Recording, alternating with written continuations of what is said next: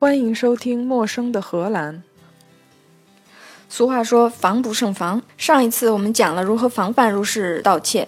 但是如果你家万一被入室盗窃了，我有一些小方法，平时养成这些习惯，可以降低你入室盗被入室盗窃的损失。首先，最重要、最最重要、最最最重要的就是要买保险。你看荷兰这么和谐的一个社会，警察也不是很能破案。民众也不是很积极的逼着警察破案，为什么呢？就是因为大家都有保险，大家就变得很平和啊。我家被盗了，警察说啊，那我帮你搜集一下证据，你去报保险吧。然后这个民众就拿到警察的报告，然后就去找保险公司，保险公司一赔，这个事儿就过去了。保险其实很复杂，我们可以单找一期专门讲各种保险，从房子啊到车呀，到贵重物品呐，到失业呀、孩子啊、牙呀、身体健康，我需要按摩，各种各样的事儿，全部都有专门的保险去保，这是一个非常复杂的事儿。今天呢，我就说跟房子有关系的，第一种呢就是不动产的保险，不动产就是盖房子的时候盖出来的，这东西它。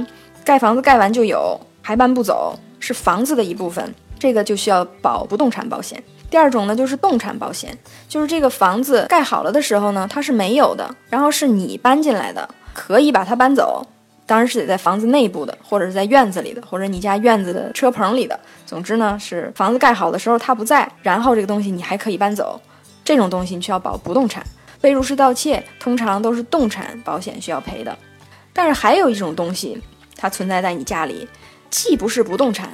又不是动产，因为房子盖好了的时候呢，它没有；你卖房子的时候呢，你不能把它搬走。大家就猜这是什么？这就是玻璃、玻璃窗，这些都是要专门在担保的。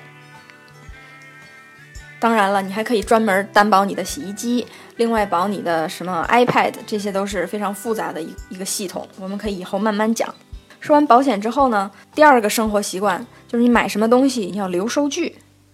不光要留收据，这个东西买了的时候你还要拍照片儿，拍照片呢还得在你也在照片里，或者你家的某个可以识别的部分在这个照片里，就将来万一有一天保险公司需要你提供证据的时候，你可以证明这个东西我曾经拥有过。这些收据呢，你不但要把收据拍照片，你还要留这个收据的原件。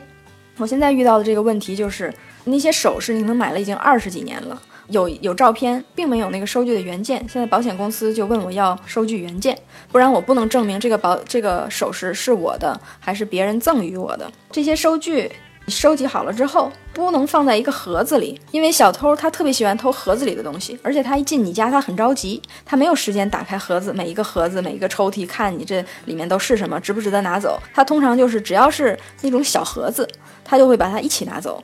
再看那里面有什么，所以你收据最好是放在一个文件夹或者是书里面，让它看上来就是不值钱的东西，一眼就能让人看出来它是什么。再有一个要注意的就是家里的备用钥匙，通常家里面都会有备用钥匙嘛，你可能还会写上你家什么门牌号，这个就非常傻。尤其是家里边还拿了别人家的备用钥匙的，就有人就在钥钥匙上面挂一个牌牌，牌牌上面写上地址、门牌号码、这个人的电话。那如果你家被盗了的时候，这个人就可以拿着这所有的钥匙去你的朋友家去开门去去拿东西，那真是如入无人之境啊！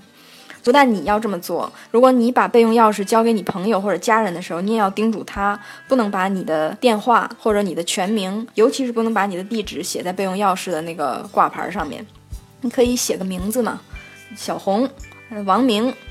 这些名字都是你，就算看到名字，你也不知道谁是谁。尤其是如果你的那个备用钥匙上面还有外面进整个公寓楼的那把钥匙，如果那把钥匙丢了，那可就不是几十块钱配把钥匙的事儿了，你可能得给那个楼换锁，而且给每一家换钥匙，这是非常大的一笔开销。在荷兰还很少有这样的事儿发生，但是在德国，如果你丢了这么一把钥匙，可能要赔一万多欧元，给全楼的人、给物业，所有的东西都要换一遍。当然，也专门有保险是保这一项的。三件最重要的事儿就说完了，一个是买保险，一个是留收据，给那个东西拍照片，并且你拿着那个东西拍照片，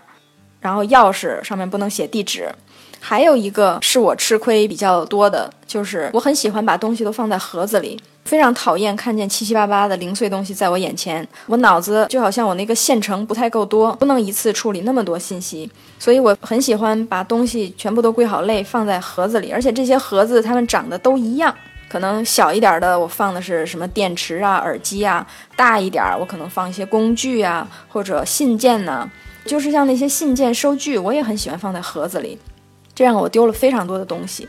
都是那些对小偷来说没有用的东西，比如说我过去二十年所有的工卡，我服务过的客户的那个门禁卡，我一直拿那些东西当一个纪念品，但是现在那些东西也都丢了，哦，也是很可惜。还有一些贵重的包和贵重的衣服，这些东西小偷倒不是很感兴趣，我具体也不知道为什么，但是他们就会把你常用的包拿走。所以说，如果你这个包不常用，最好不要挂在家里面比较显眼的地方，你可以把它收在衣柜里。如果你就是挂在平时挂在墙上，或者放在什么鞋柜上、衣帽间的最外面，那样的话，小偷一进去就会觉得这个是你每天用的包，所以包里面很有可能有你的钱包，或者说有一些生活必用品。这个时候，他可能就为了省时间，他会把你整个包全都拿走。你虽然可能包里面的东西或者现金并没有很多，但是那个包本身你是一笔损失。而且保险公司在赔这个包啊、衣服啊，它的折旧都是按两年或者三年算的。所以你这个包如果是前年买的，今年丢了，就一分钱都赔不到了。